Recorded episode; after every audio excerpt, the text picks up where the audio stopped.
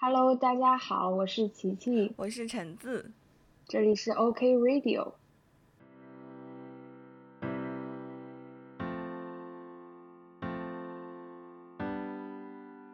因为现在是九月份，然后，所以我们想要去聊一下关于大学生的一些生活。因为最近国内陆陆续续开学。所以我提出了这个问题，然后刚好琪琪最近开始了他的助教生活，相当于有一个双重的身份，老师跟学生一起。我自己是从去年毕业之后就在大学里面当老师，所以就已经开始上过课了。今天聊这个话题的起因是因为我要给新生去做一下新生的一个讲座，就是可能涉及到他们的。大学阶段的一些生活如何去度过，所以我提出了这个话题。刚好琪琪最近面临着身份的这种转变，所以我们就决定今天这一期主要聊一聊我们的大学生活。我我觉得我们应该都是这样子，就是已经不在那段时间了，不在本科生活，但是又仍然还在校园里生活，就作为有了另外一个身份，然后去看，嗯，看像当时我们的。学生，然后就有蛮多感触。对，而且，哎，不知道有是不是因为到了这个年纪，你有没有觉得现在还是挺愿意去？有时候看着一群小朋友，有时候会想着想要去讲两句，但后面又遏制住了这种，就是想要去告诉他们一些东西的想法。那我们就先从最近让我们印象深刻的关于这种大学生活，因为我们其实大学毕业已经有四五年了，对吧？所以就是还是蛮久的，然后可能从一个新的角度，我们又重重新生活在大学里面，看到那些大学生，好像会有一些新的体验跟感受。嗯，是，嗯，比如说我我现在教课的时候，有有一个女生就让我想起你，就是因为她就比较，她就特别认真，然后她经常会问问题什么的。嗯，但是我作为学生的时候。我好像从来没有想过问问题，嗯，就是我没有没有考虑过这个方面。但是我现在我给学生教课的时候，我就发现我更喜欢学生有问题，这样的话我就会觉得他们有听到一些东西，然后，嗯，我可能更会更担心的是，如果学生没有问题的时候，我更担心的是我是不是没有把自己讲清楚，然后所以他们就。嗯，懵懵的感觉，我我就问，我就可能讲一段，然后会问一下说有没有问题，然后，嗯，对，我觉得这个是我在当学生的时候从来没有想过的事情。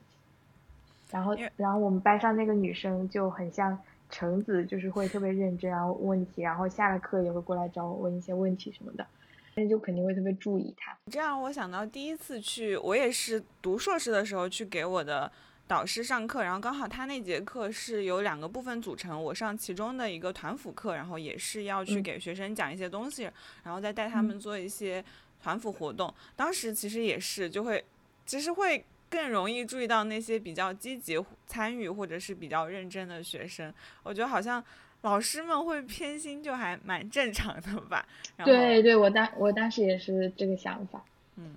对，就大家都是人。对，而且，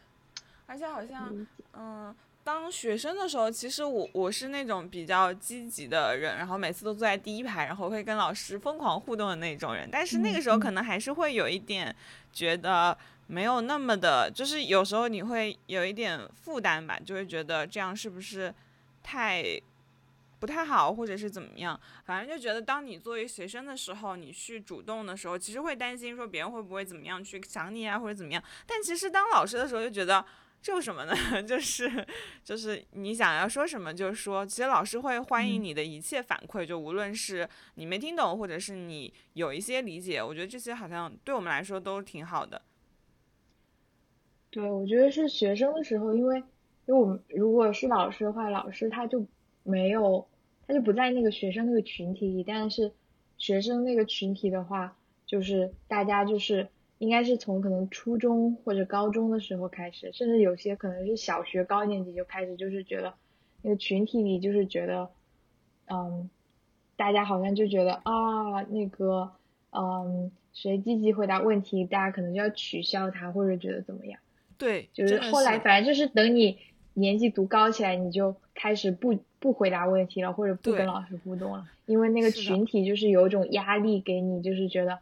大家都是那样子，或者就是怎么样。是啊，好像似乎有一种长大了就不回答问题，就不跟大人好好说话，会有那种感觉哦，就好像说。还是好好的回答老师的问题，积极参与课堂，有一种还是个学生或者还是个孩子的感觉，所以好像会有一种啊，我长大了，我要变得很酷、很冷漠，然后自己在那边学习，好像会有这种感觉。对，对，很像高高中、初中、初中的初中、高中的心态。对，是是的。然后到后面好像，其实我也会有这种感觉，就是虽然我在很认真的回答问题，很认真跟老师互动，但也会。也会觉得好像会不会时常会觉得我是不是这样显得特别的像小朋友，就好像那种很乖乖听话的学生，嗯嗯，也会面临这种困扰。对，当这个就是其他人都在努力的表现自己，嗯，不是那种受大人控制的人的时候，然后就会有那个压力。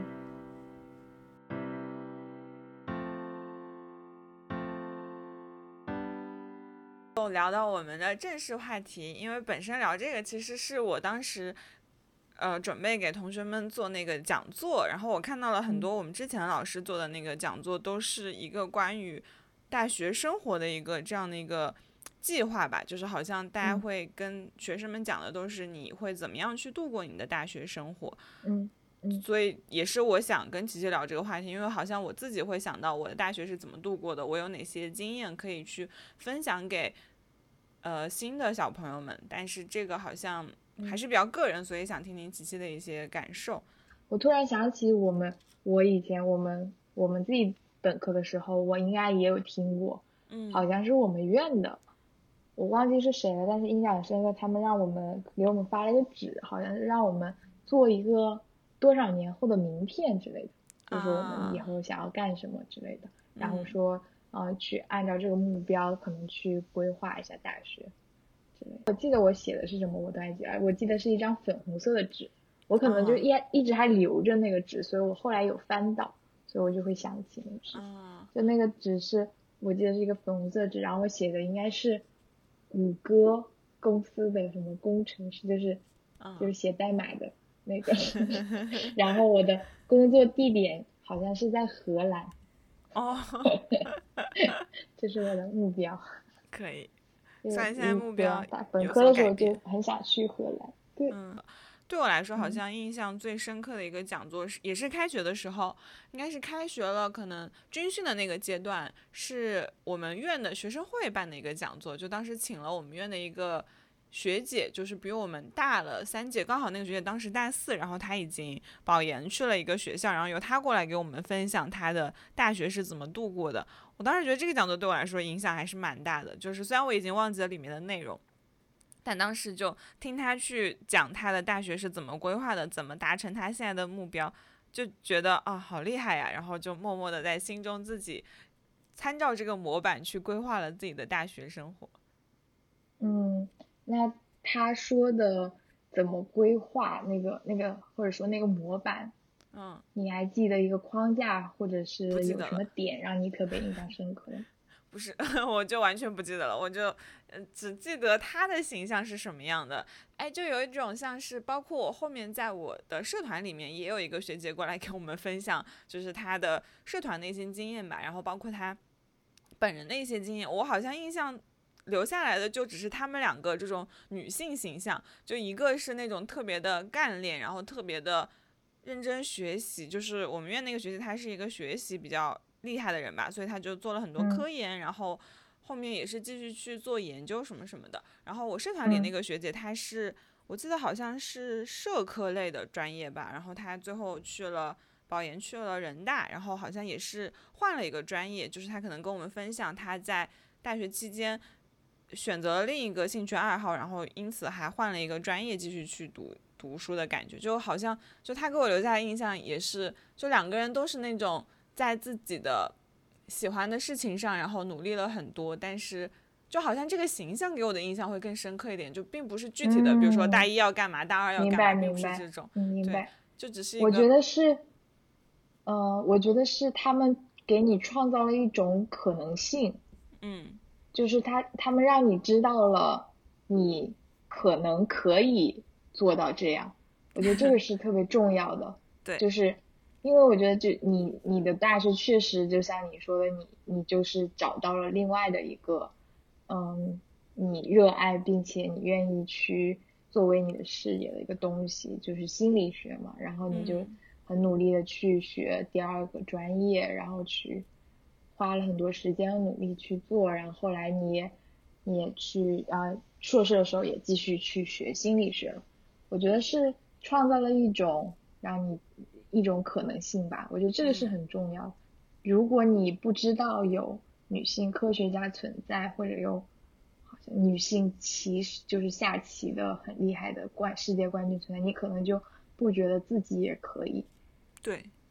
对，我觉得好像，因为我们的世界里面男性成功的案例或样本太多了，你可以随时随地的找到一个参照物。但我也不确定男性他们需不需要一个参照物。但对我来说，有这样的一个模板，或者是有这样的一个类似偶像或者是一个参照点的那个东西，对我来说还蛮重要的。你就大概知道你自己做得好的话，可以达到哪个目标。就像我大一的时候。当时看他们觉得好厉害呀，觉得我完全没有想到会变成那个样子。然后结果我大四的时候发现我也变成了大家让你想到了，是的，然后就好像大家这样薪火相传，一点一点的去做到这样的一个对，继续去激励别人，对，就是很激励人。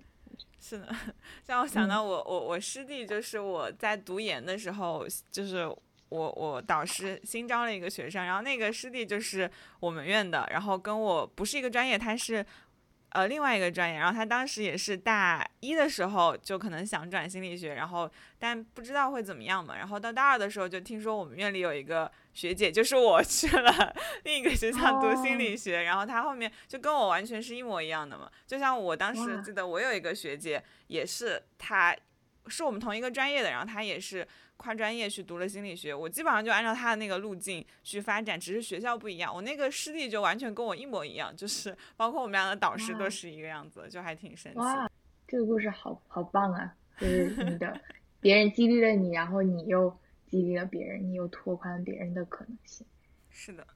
这就让我想到里面有一个同学，他去了北京电影学院 读研，我当时觉得好厉害呀。我们辅导员还特别激动，然后对，我记得还发了一篇新闻公告在我们的官网上。对对对，是的，是的，这也挺好的。我们院还是挺鼓励多元发展。对啊，就是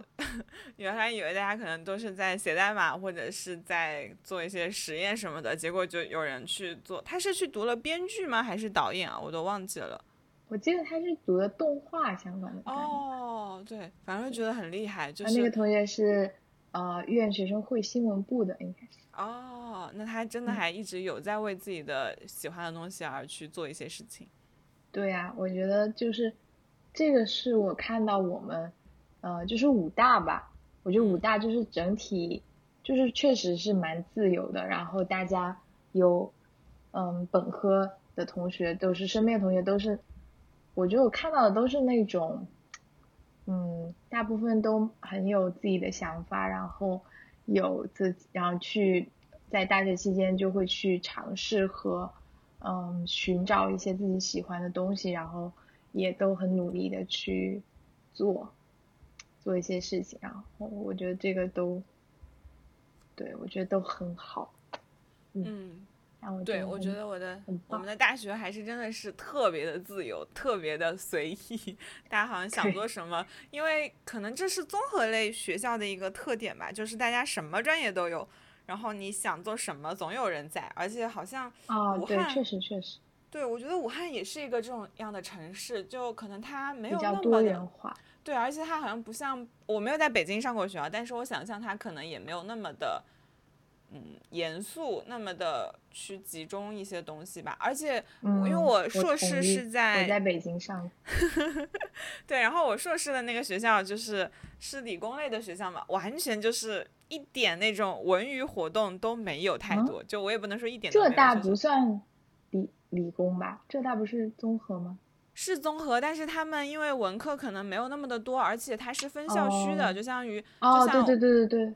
对，就是文科校区，我我所在的那个学那个校区就基本上都是文科类、文科社科嗯类，然后嗯像他们的本部就是比较大的那个校区，基本上都是大学的新生，然后还有那种工科呀、医学之类的。我就觉得我当时嗯印象特别深刻，就进去之后有一个什么活动，他们。双十一的活动，然后你知道他们是干嘛吗？你记不记得我们本科的时候，双十一不是有特别多的活动嘛？就是那种学学校社团或者学生会会组织各种各样的变相的相亲活动。然后你知道他们那边，我真是不知道惊呆了。进去之后嗯告诉我活动是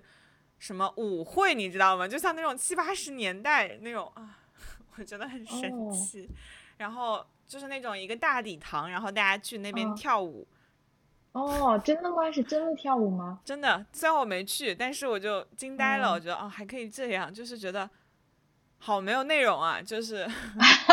好没有内容。对啊，就是你记不记得我们本科的时候，就是我印象中那个活动就特别的多，然后特别的，就是包括我大就是社团特别多，嗯，我然后大家也会。嗯，很有精力去搞各种各样的事情。对对对对对，就是那种院里面的一个社团都会弄出各种各样的事情来，然后我就没有想到一个 大学，然后学校的社团，甚至是几个院联合在一起的，怎么就跳舞就没了？然后就对这种武大是我觉得环境很自由，然后社团很多，然后加上我们院，我们院可能也比较水吧，我也不知道。就反正我们院也比较自由，我们院也比较自由，对，嗯，对，我觉得挺好的。反正我觉得社团是，嗯，社团在我大学生活里是特别重要的一部分。就嗯是我在武大，我应该参加了好几个吧，可能大一刚进来的时候，但是我嗯，给我影响最大的，以及就是我可能嗯参与最多的是我们我们那个呃我们校级的一个社团，是一个话剧社，叫文华剧社，然后嗯我投入很多精力，但是 没有演很多戏，就是我一开始的时候是好像是演员加入的，然后嗯。因为我一直想，哦，我觉得我是想做导演，但是 我也不知道为什么我是我是在做演员在剧社里，嗯，但是后来我就做了很多管理的工作，然后嗯，打杂的工作，嘿就是哎都在，嗯嗯，你说。没事。我记得你们的那个毕业大戏，我们是不是还一起看了，在那个鹰顶那个漏啊风的那个剧场里？对，是的，就是我们话剧社有一个嗯固定的演出的场地，然后那个场地是武大的一个标志性的景点，叫鹰顶，它就是一个武大的一个山的顶，就是武大有一个樱樱花城堡。很有名，对，樱花城堡，对对对，那个地方叫樱花城堡，就是它是一些历史建筑，然后就很老的那个是那个建筑，然后在那个建筑就是它现在还是一些宿舍，然后它那个楼顶是可以上去的，然后呃我们的那个剧场是一个特别老的历史历史文物，然后那个地方是好像是周恩来，应该是周恩来吧，好像是嗯。在抗日战争期间，还是是还是在嗯内战期间，反正是某个期间在里面发表过演讲，就是那种动员演讲，一个嗯。特别重要的一个历史保护遗遗址，然后然后那个就是我们的剧场，因为是一个舞台，是一个很小的舞台，嗯。呃，因为武大一直都没有在我们在我们本科前几年的时候，一直都没有很大的那种正式的嗯体育馆或者是场地，然后我们是一直反正是在用那个舞台，嗯。嗯，对我后我我一开始还是演了一个一个戏，嗯，然后然后我们另外一个朋友欣然，他他做导演导了一个戏，然后后来我们就是有过来打杂呀，然后可能拉幕布，嗯。然后反正就是各种参与，但是没可能没有说，因为我们剧社是有很多有很多天赋异禀的人，就是我们嗯。剧社有人有很多人会写剧本，就是是嗯写的原创剧本，然后大家再去排练和表演，嗯，但是我就没有那么天赋异禀，但是我就嗯很嗯热衷于给大家给艺术家们打杂，然后嗯但挺好的，就是我很喜欢他们，然后跟他们一起玩就很开心。嗯，而且我们当时办了一个蛮大的活动，是呃剧社的那个十周年的社庆，然后当时就是邀请了所有的从创始以来的所有的人，如果他们能来，就是都请他们过来，然后我们有表有排练和演出一些戏，然后有做一些嗯，然后请人设计设计了一些嗯 logo 呀，然后一些嗯。一些图案啊，然后做了一些很多，做了嗯 T 恤，然后做了贴纸，然后各种做了很多东西，然后明信片什么的，就是都是我们话剧社从创办开始的一些很多一些照片，然后嗯，然后就是去以就是卖这种纪念品，那纪念品都做的特别好，就都是我我我和一些。其他的剧社朋友去负责去整个过程去做啊，然后什么去定，然后就都他们然后就卖给我们，呃，就是谁如果想买就可以买，然后这就是一种可以给我们筹资的方式，因为我们就很 穷，然后就是就是相当于也是资助的方式嘛。但是有很多学长学姐其实都挺好的，他们就是愿意就是捐赠，但是我们就觉得。这样也不是很好意思，但我们就觉得这样的方式就很有意义，就是他们。你们不就是现在的那种饭圈周边贩卖，然后盈利，然后再来反过来资助你们的行业？对对对，是的，是的，有点像。然后我们有排练、演出，然后当时有很多学长学姐过来看，然后后来结束了，大家可能一起去吃饭什么的，然后继续玩，那就就就挺好，挺好的。而且当时我们，而且我当时主主要是我在负责联系，所以我联系了很多。嗯，已经毕业的学长学姐，然后印象蛮深的是我们的创剧社的创始人，然后和他一起创剧社的可能一群小伙伴，然后他们现在在美国这边做一个电影的制片公司，哇，然后做的特别好 就是在这边就是已经负责了那种，他们就是在办什么北美华人电影展之类的青年导演电影展，然后然后基本然后他是。就是很多国内的一些电视剧和电影，如果在这边取景什么，就会叫取景或者拍摄，就会嗯让他们来做制片和一些统筹，然后就觉得很棒。他们就是当时也是另外一个专业，就不是做相关专业。他们之前是信管院的，然后信息管理，然后他们就后来就自己过来去学电影，然后就创业什么。好神奇啊！大家好像是的，是的，没有想到。我们学校的社团文化就是是我们的大学本科教育中很重要的一环，甚至决定了以后的工作方向。哦，真的真的，因为我记得你是不是也在什么心理报，对不对？就是我当时是也参加了很多社团，然后最后一直在的一个社团是我们学校的一个，我们学校有三个报社，虽然我一直不知道另外两个报社是什么，但我们一直说自说自己是三大报社之一，然后是一个心理类的报纸。我们是一个版面上面有四面嘛，就那个报纸不是有四四面，然后我们第一版是新闻，然后二版是我们心理知识，三版是一些社团活动，四版是文化。就我们的另一个朋友然子，他就在那个文化那个板块，然后我是在那个二版，就是专业知识那个部分。当时就负责去写一些专业知识的一些就心理类的一些文章，然后去做一些科普，然后一直到我后面就是到。当从一开始只自己写文章，到后面负责这个版面的编辑，然后到后面负责哦，性感他们那个板块也归我负责去当主编，然后就是这样一直做下来，到一直到后面，可能我大学学的所有的知识，基本上好像。呃，好像本科专业的那些知识对我最大的用处，可能就是可以看懂一些程序员的笑话，然后其他还在用的，可能就是社团里面写稿的一些东西。现在可能还需要去写一些这种相关的一些科普，或者是这种，所以感觉好像大学的社团对我来说是一个蛮多的一个部分吧。甚至我可能现在写简历的时候也会提到，说我曾经做过这种。心理类专业的编辑，然后可以去写一些这种类似的文章。对啊，我觉得这个很很重要啊，对，也很棒，是相当于你已经有了好多年的编辑和 科普写作的经验，然后又和你，然后又是心理学相关。然后我觉得就是对我觉得社团你做的事情是一个方面吧。然后我觉得我比较感恩，我蛮感恩的是就是遇到的人，嗯，就觉得大家都很有意思，很很有趣，嗯，都很好，然后跟大家玩的很开心。然后大家对，我觉得是，我觉得我从嗯，我从人的身上学到很多吧，不同的人身上，嗯，就挺好的。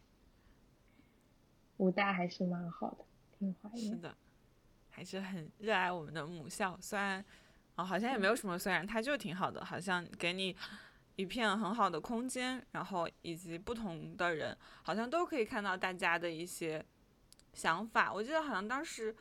会觉得说，刚上大学的时候会有点迷茫，觉得好像不知道要往哪里走。尤其是你会发现周围的人，大家都好像有自己的目标，或者是大家就想好了自己要干嘛，有的去创业，或者有的要去继续读书，或者怎么样。但好像在你去体会的这个过程中，他给你提供了一个足够多的。环境足够多的土壤跟足够多你可以遇到的志同道合的人，就你想做什么，好像都有人跟你一起。我觉得刚进大学时确实会蛮迷茫的，因为高中的时候是那种就感觉只有一条路，嗯，然后你只用做一件事情，嗯，然后选那个高考完了开始选志愿就是蛮迷茫的，但进入大学可能更迷茫，因为你选了一个志愿，或者说你可能这个志愿也不是你选的，就是被调剂之类的。然后你进大学之后，你就发现有好多事情可以做，就除了读书之外，有好多好多事情可以做。然后你确实就是会蛮迷茫。我记得我一开始的时候，嗯，在我的 QQ 空间可能就是发的那个说说，我记得 QQ 是叫类似于朋友圈，就是会，我记得我发了一个就是，嗯，长天大地多摔打吧，我还记得，就觉得自己可能就要多尝试，因为。我觉得我可能刚进大学时，我也不知道我自己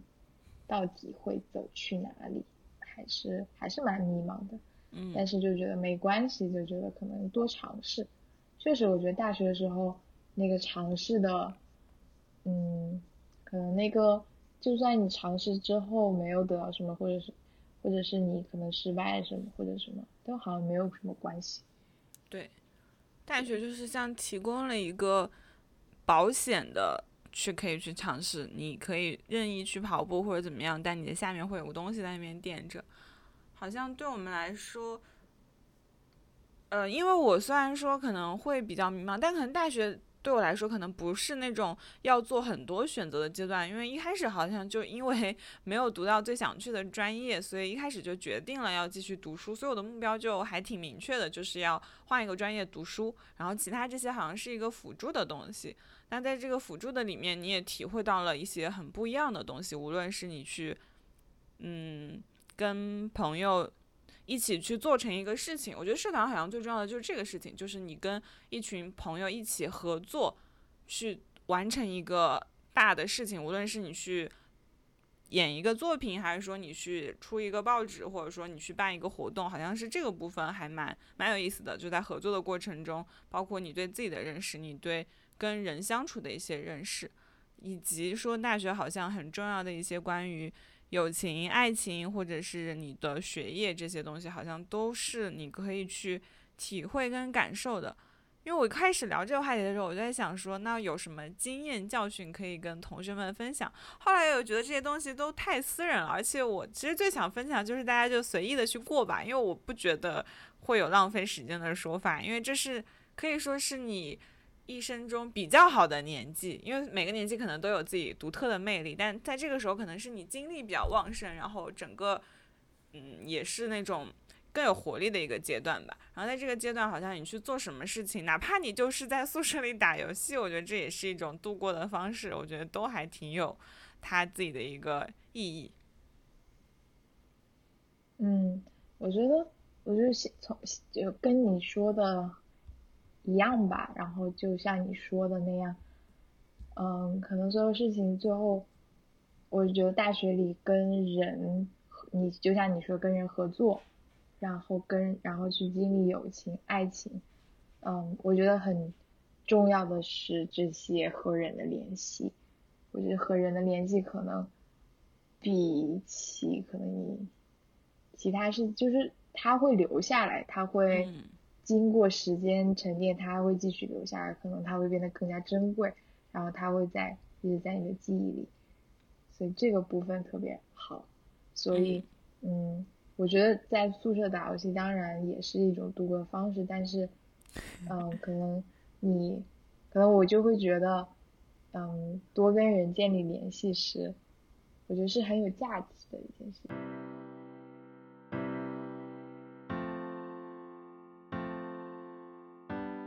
我们信息学部，它的那个图书馆特别老，特别破，然后还没有建一个新的。但是我就特别喜欢那个老的那个图书馆，因为它是那种你进去之后就感觉很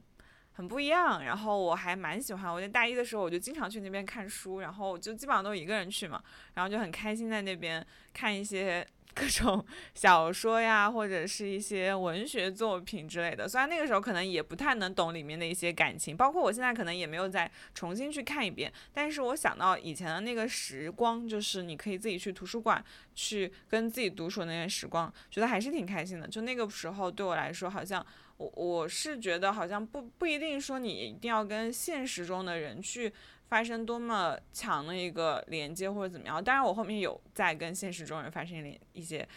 嗯交际之后，发现有更多新的问题、新的一些体验跟感受。但在那个时候，你你也可以去跟书本里的人，或者是跟你在各种地方认识的人啊。我就想到了，我前段时间玩了一个 A P P，然后它是一个。哎，名字我忘记了，但是它是一个写信的 A P P，就是你进去之后，你可以收到别人的来信，然后你选择可以回复，但是它的邮票是有限的。我就记得我当时收到了一个来信，应该是个大学生，然后他就说到他好像在大学里面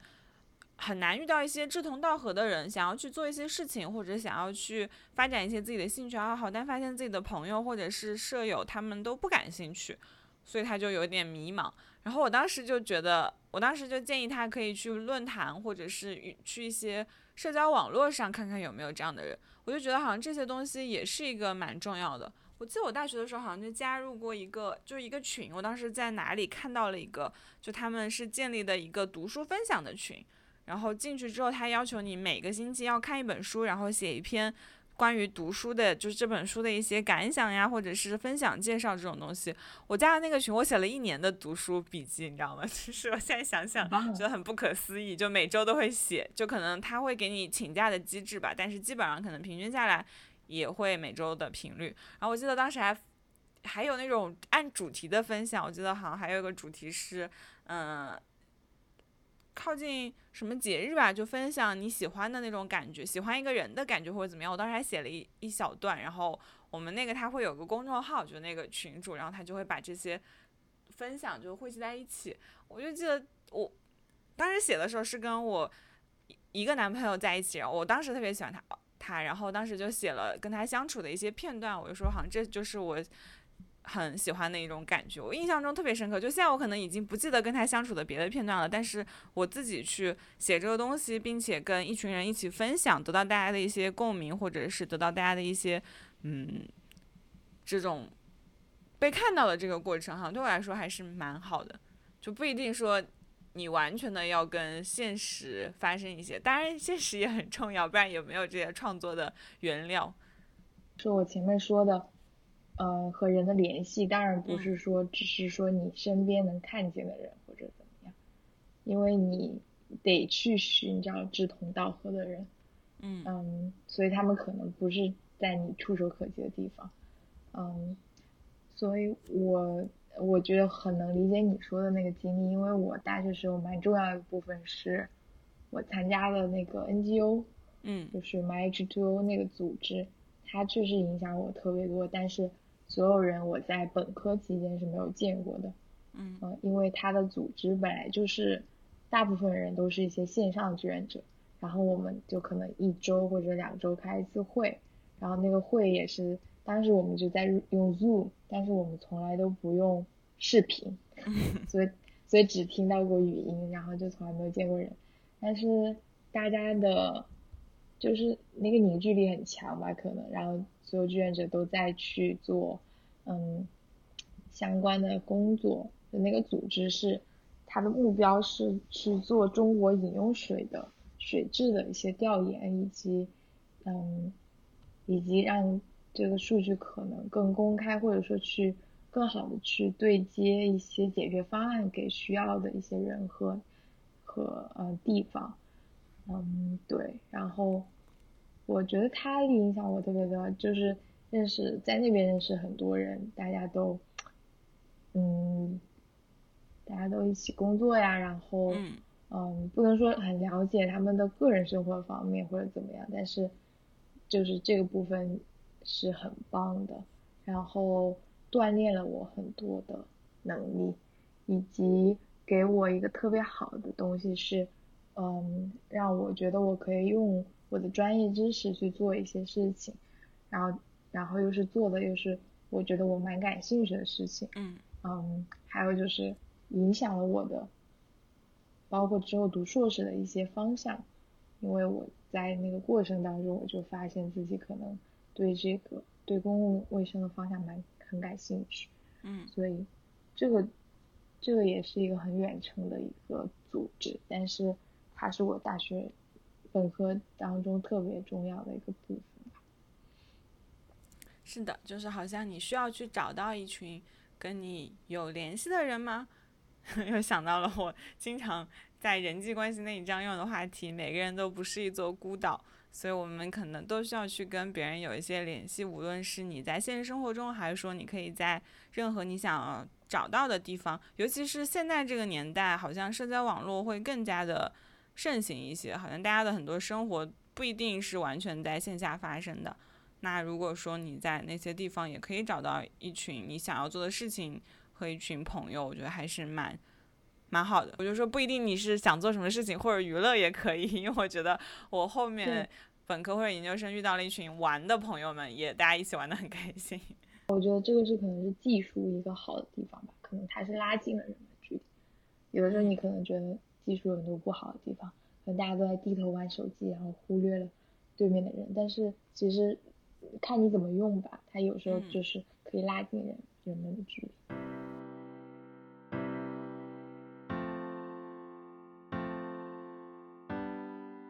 这些有很多东西可能不能写在简历上，但是也是我们。收获的很重要的东西，有些人他们会比较功利。就前几天听到一个朋友跟我说，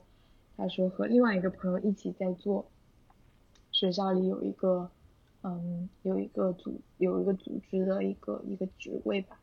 嗯，然后他他蛮喜欢那个工作的，但是另外一个同学就在跟他抱怨说他不是很喜欢这个工作，然后他就觉得很神奇，说你为什么还要做？然后那个同学说，因为他觉得这个能写在简历上，然后就会蛮好看的。然后我就我觉得我还是不不太理解这样的，因为我觉得你可以有很多可以做的，然后你你想做的或者你感兴趣的，然后也可以写在简历上。我觉得就根本没有必要去强迫自己做一些不想做的，然后去然后为了只是为了写在简历上。对。但我觉得好像说对于。那个阶段的人来说，或者说我们的某一个阶段，你会想要去做一些事情，就是为了一些功利化的结果。就像那我完全没有那么的喜欢我们这个专业，但是我还是有在好好的学，因为为了就拿到一个高的绩点，可以去保研，去换得我去就是从事一个我喜欢的东西的一个机会，就是这些都是有代价的嘛。然后我觉得，如果说你想清楚了，你愿意去为这个事情做的代价。是什么样的，你可以接受，那我觉得也是没有关系的，就是，嗯，而不是说你逼着自己去做，并且你不喜欢，并且你好像觉得你自己没有办法选择，我觉得这会挺难受的。就你清楚的知道你选择了一个你没有那么喜欢的，但它给你带来的回报你是喜欢的，那你愿意去忍受，我觉得这样是 OK 的。但我也很赞同你说的，就其实很多东西都可以让我们又很开心，同时它也可以写在简历上。有个小组叫做。反社会时钟，然后它里面就是有聊到一些，有很多人他们都是可能不是按照社会的那个方向去发展的，就是可能像我们现在这个社会好像年龄焦虑特别的严重，尤其是国内啊，就感觉好像你在这个年龄段，你就要去做这个年龄段的事情。如果说你，比如说你在该读书的时候，你没有去读书，没有去读研，或者说当你工作之后，你没有去结婚，你没有立刻去工作，好像这个时代就会让你催促了你去做一些事情。在这种影响下，你就会觉得大学要做很多的事情，你要去。我因为我真的见过很多大学生，现在大一、大二，他们暑假可能就去实习了，去那种大的公司去搞一些实习经验，然后怎么怎么样。当然，我觉得这些是好的，它确实可以让你成长或进步。但是真的会觉得很赶，就觉得好像会很急着去把这些事情做完。然后那个豆瓣小组里很多人他分享的就是自己可能没有按照社会期待的那个时钟在走，他可能会更慢一点，或者是他可能会暂停一下。但那个会让我觉得挺好的，就是好像，因为可能我们那个大学的时候，大家还没有那么多的焦虑，大家很多更多的时候，就像如果按世俗意义上来看，你去参加的社团，我去参加的社团，这种其实都没有对你来说好像没有那么大的帮助，它真的就是一个纯粹的你去打发时间的一个东西。但好像，这些东西对我们来说也是蛮重要的。我感觉就是你怎么去。嗯，确定这个年龄该干什么事，就是这个标准可能和嗯那个你在的那个地方，然后他们可能那一群人，他们有一个自己的那种既往经验，然后他们就觉得是那样的，然后他们就要求嗯他们身边的人这样，然后就感觉是，然后就形成那一个群体的一个压力，就像他比如说。嗯，比如说有一些人的父母，他可能就是觉得孩子一定要读研，嗯，然后，但是像我妈就觉得干嘛还要读研，你懂吗？就是不一样，就是感觉有些就各种那个压力都可能不太一样，有可能有些人就觉得，嗯，你二十五岁你应该你应该去啊读研，和但是有些人可能觉得你二十五岁应该去结婚。嗯，好像就是和你，嗯，和就是和就是给你给你那个规定和给你那个压力的那个群体，他们自己都是在根在根据自己那个既往的经验去去决定这个规，去决定这个标准。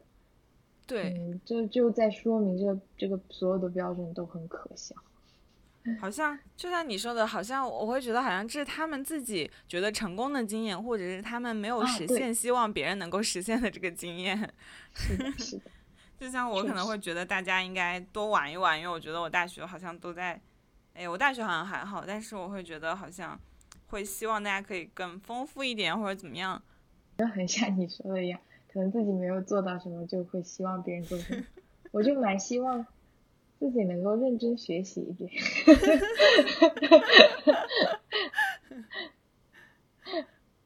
我好像对我本科就觉得好像都还好哎，现在想一想，就是该学习也学了，该玩也玩了，好像可能会希望自己尝试更多吧。就像我也觉得挺喜欢，就是当我读研的时候，我会挺喜欢去看话剧的。而且现在想一想，就是当时你跟小然，你们两个人都在话剧社，我竟然没有去想要去参与或者怎么样，就还挺后悔的。我应该有，我们没有叫你去打酱油吗？就是没有，好像有叫你去跑龙套啊，没有吗？没有，可能我们认识你的时候，我们我们我们叫了乐曲。就是越去演了一个一个角色是跑龙套，可能我认识你们的时候，你们都已经就是没有那么都在那个上面了，然后就很后悔。我觉得还蛮想去尝试更多的东西。哦，虽然我大学已经尝试了很多东西，但还想去玩更多的想要去做的事情啊。还有一个点就是。就很后悔，大学的时候就应该多去染头发，然后就觉得 那个时候真的是很自由，尤其是我们学校又是那种很开放，然后而且我读研之后，因为我去开始去实习了嘛，就要面对我的来访者，我还没有想过我要顶着一头很奇怪颜色的头发去见我的来访者，虽然好像也没什么关系，然后但是好像还是会有一点担心吧，所以就感觉大学那个时候真的是一个很自由，你想去做什么都可以。所以应该去做更多的尝试，所以我们在什么年纪可能都可以去尝试，但是大学确实是一个更轻松的一个去尝试的地方。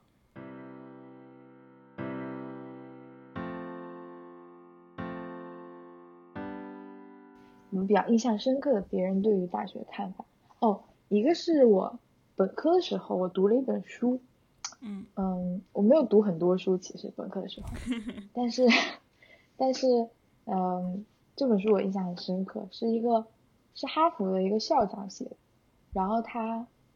他，嗯，他写的是美国的本科教育，嗯，的一些制度的一些问题，可能是，但是，他就是从那个角度写的，但是我。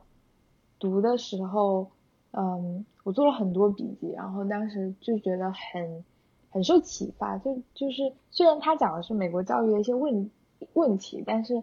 他有讲一些，可能他会在反思，那到底什么是好的教育？我们怎么去反思制度目前的问题？那我们首先要去，嗯，描绘或者去想象一个好的教育是什么？然后从他的这些反思里面，我就。有有去反思自己的大学的一些生活，然后去反思我们我们大学我比如说我们专业可能的那个培养方案啊，或者是或者我个人的一些我个人去学习的一些一些经历，以及不仅是学习吧，然后可能一些其他的参加一些其他的一些组织活动等等吧。然后我觉得这个很有启发，就像你一样，可能我已经。我现在让我讲出内容，我可能很难讲，但是但是我就记得当时就很受启发。然后我分享一个在豆瓣上找到的，就香港大学某某一个姓孙的教授说的：大学就应该是早起吃点早餐，跑跑步，专业课认真听，公共课看看自己喜欢的杂志，中午想睡一会儿，下午参加个社团活动或打打篮球。晚上陪着喜欢的人散散步，或去自己是安安静静的看看书。社会不需要学霸，也不认什么学生会主席，更不希望看到学生放弃学业去创业。你只要能安稳、平稳、完整的读完大学，寻找到自己所爱的人和兴趣，多去没有目的的看些能丰富自己思想的书，认识几个好的不成样子的朋友，锻炼或者塑造自己的身体。学精自己想要从事事业的专业知识，做到这些，平淡的度过大学这几年，你就已经足够优秀。然后当时看完这段话，嗯，首先我觉得自己的心就很平静，就不像说看到有一些人跟你说啊，你的大学该怎么过怎么过，然后你就会觉得很焦虑或者很浮躁。看这段话就会觉得很平静啊，就好像这样就好。但是，然后再细细的想一下这段话。就想就想要他说的，你怎么平稳完整的读完这个大学，你就会发现其实就是很看起来很简单，但是又很难，因为我觉得你要是这一辈子你能这么平平淡淡的过，就是已经就是很难了，就可能是我的人生目标了。就是他已经已经说到了所有你可能嗯能够想象的好理想生活的每个部分，我觉得。反正我我觉得我需要的可能就是这么很平淡的生活，但是每个部分都，嗯，其实是你需要很努力去做的。是的，好像这样会让我们减少一些焦虑吧。就好像你把这些事情按部就班的做好，你的生活也会有一些改变。但确实可能你有很多时候发生的事事情是超过你的预期的，比如说课业太难了或者怎么样。我也曾因为。写不出代码而很崩溃，然后，对啊，所以这些都很正常。对啊，我曾因为不呃也不是不想写代就拖延，嗯，就不想写，然后就是一个课的作业，然后我就可能看了好几天的剧，我记得，是吗？好的，然后反正但就是那种边看又边特别焦虑。哦，对我反正我每年就是毕业考试不是期末考试那两个星期就是。阅读量最多的时候就看书呀，或者是看小说、看电视、影电视剧，就是最旺盛的阶段。哎，你有没有觉得，就是当时我们隔壁班的学委的学习真的是太认真了？我觉得好像有他在，就所有人都会觉得。对，你要把他名字我觉得，我觉得他就很像这个人说的，就是很安安稳稳的在度过，但是你也不觉得他错过了什么。对，就是。而且我觉得好像我也不会觉得我那个时候没做到什么，因为可能你把学习的时间花在了别的上面，那些东西也挺重要的，或者说你把你玩的时间放在了别的学习的时间上，我觉得这些好像都蛮重要的。虽然好像会有一点觉得当时如果是更怎么样会更好，但是现在这个样子也挺好。嗯，基本上其实时间会让你成为你本来就会成为的那些人，就并不会因为你少做了一些什么或者多做一些什么而有很大的改变。包括我在读硕士的时候，嗯，因为我在学另外一个专业的东西，然后在做在做科研，然后我会觉得我们大学本科的培养方案，嗯，很差，就是很差，就是我觉得说实话，我觉得特别差，因为我不知道是专业的问题，还是说我们培养方案的问题，就我觉得他没有达到一个。去锻炼学生的批判性思维，然后去锻炼学生的一个科学性的一个去思考的那个思维的那个东西。嗯嗯，我觉得你可能学心理学还好一点，但是嗯，像我们的学科，我觉得可能是培养方案的问题，因为这这个可能都有吧，但是就是在一个学科，它已经其实是蛮蛮嗯蛮跨学科的一个基础上。它可能本来的它的那个基础，基础的那个部分就不是说特别纯，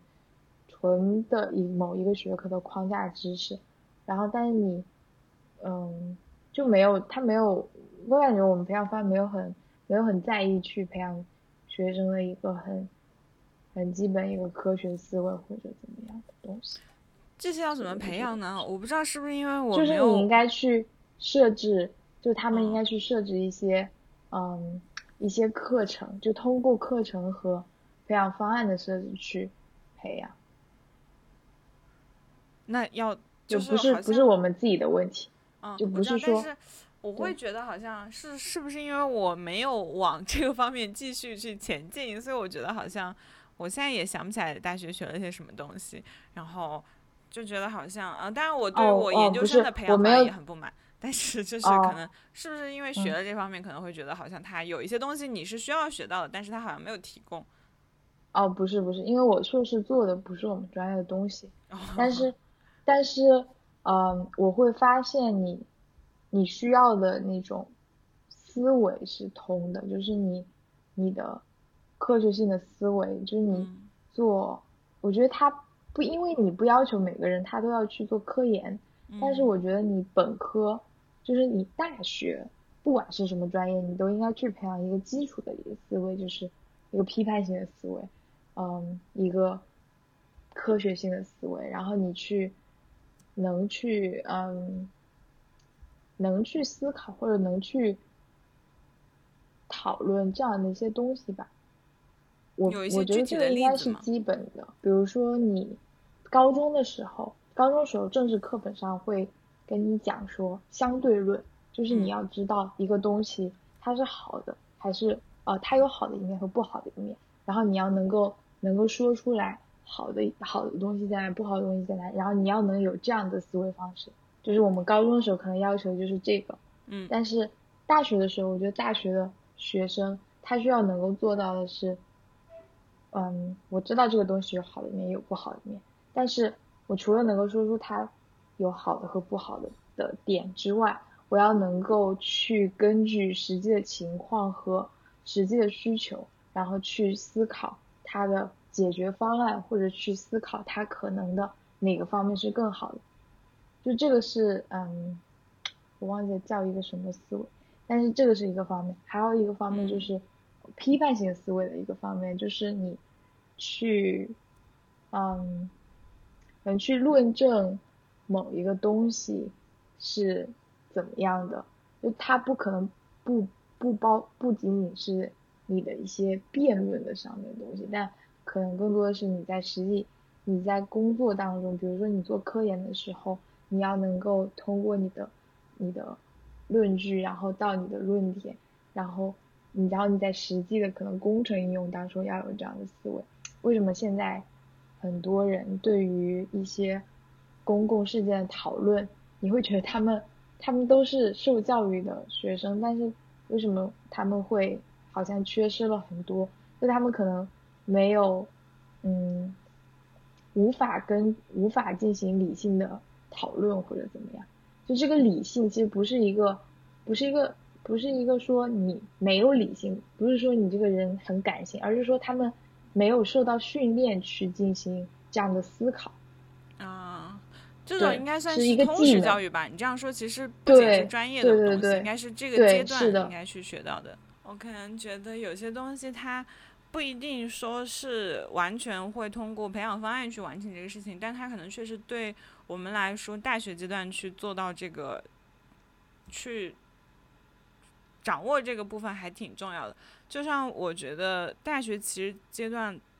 从我们心理学的角度来说，大学更多是自我同一性的一个 认同，就是你要去找到你是一个什么样的人，你要去。你想为什么样的事情做一些东西？就是你认识到自己想要是什么东西，你是什么样的人，你的自我价值是怎么样的。然后包括你说的这个东西，他对一些基本的一些东西，他有自己的思考，或者说他培养出一种他的思考方式来，好像这个是蛮重要的。尤其是你会觉得好像，而且其实大学像我们刚才说的前面说，你会遇到很多人，其实在这个过程中就是不同的思维方式的一个碰撞，所以好像经过了这样的一个碰撞，你会更去。接纳或者是包容更多的观点，会看到不同的立场，然后你就会没有那么的极端。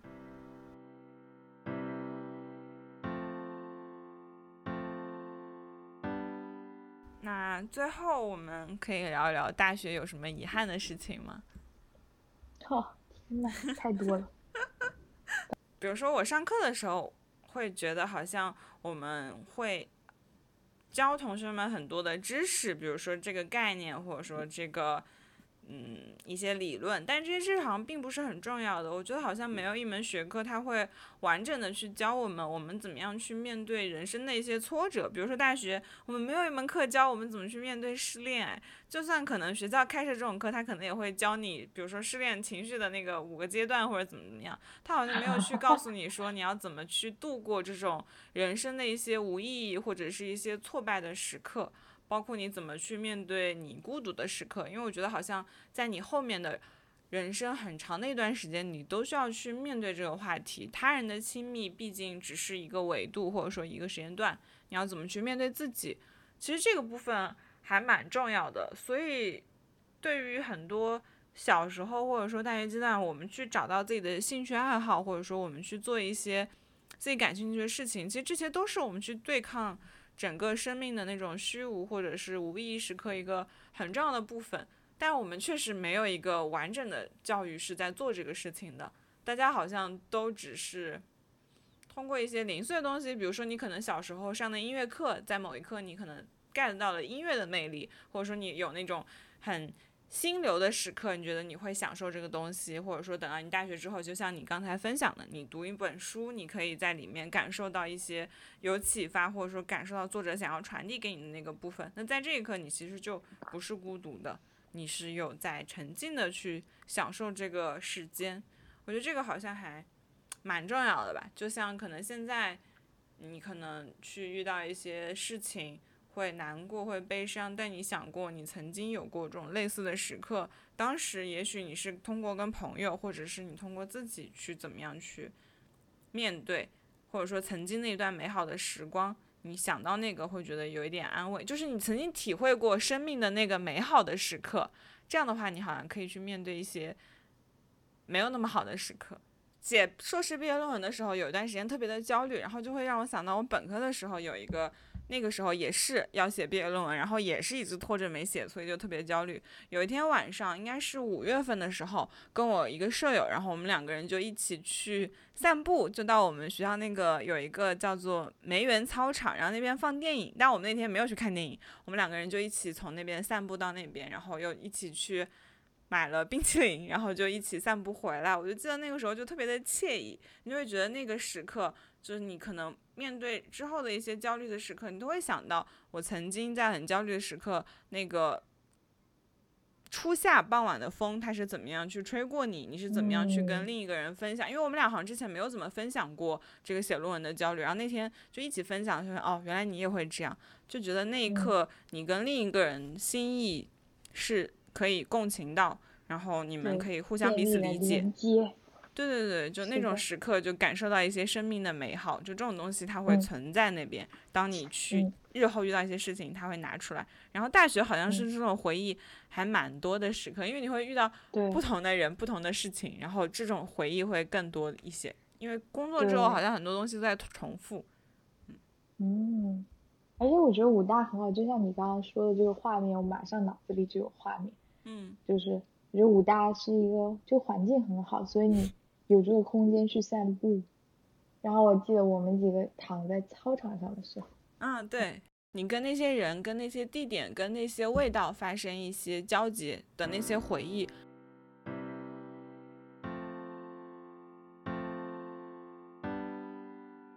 很大的遗憾就是没有参加毕业典礼，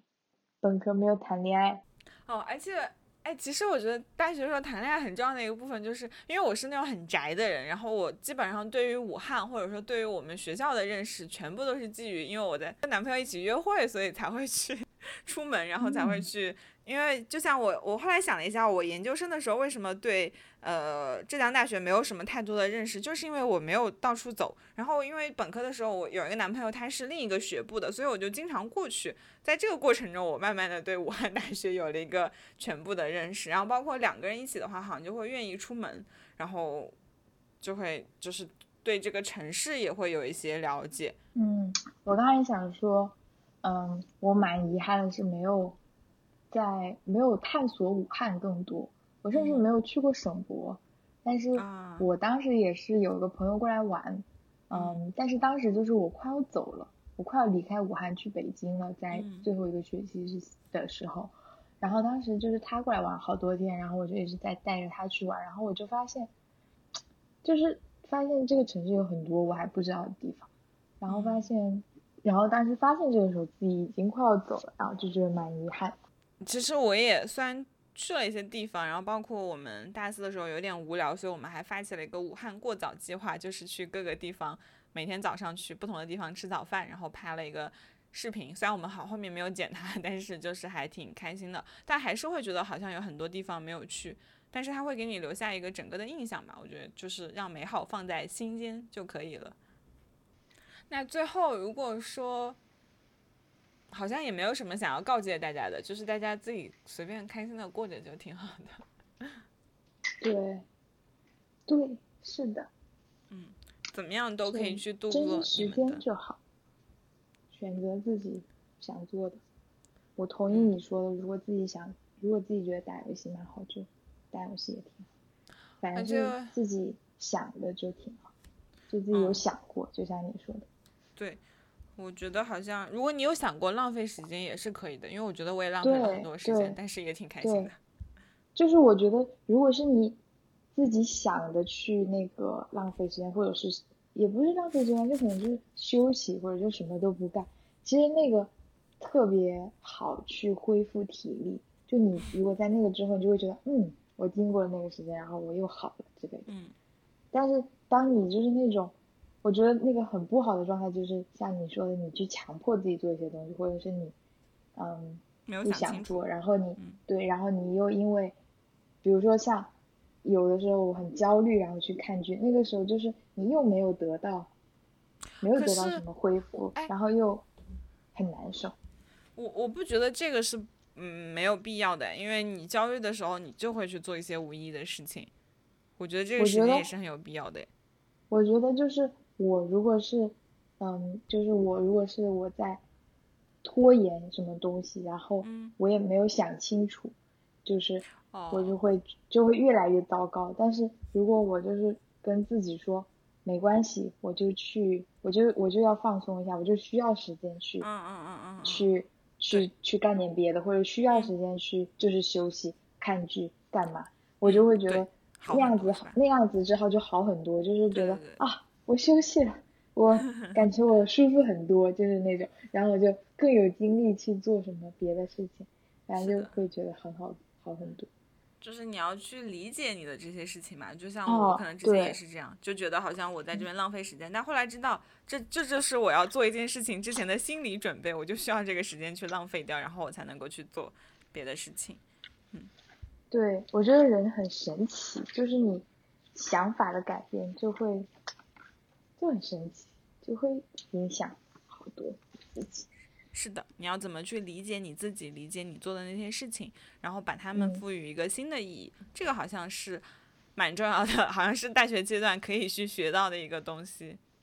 嗯，你怎么样度过都可以，关键是你怎么去讲你的故事，怎么样去理解你曾经发生的这些东西。嗯，对对对，嗯，这个说法很好，我很喜欢。嗯，是的。好的，那我们今天可能就先到这里，然后我们希望大家都可以去。按照你想要的方式去度过你的大学生活。嗯，如果你还没有想清楚你想要什么，你就多去尝试。对，如果你经历过你的大学生活，有什么想要跟我们分享的，也可以写在评论区或者发邮件给我们。那我们下期再见，拜拜，拜拜。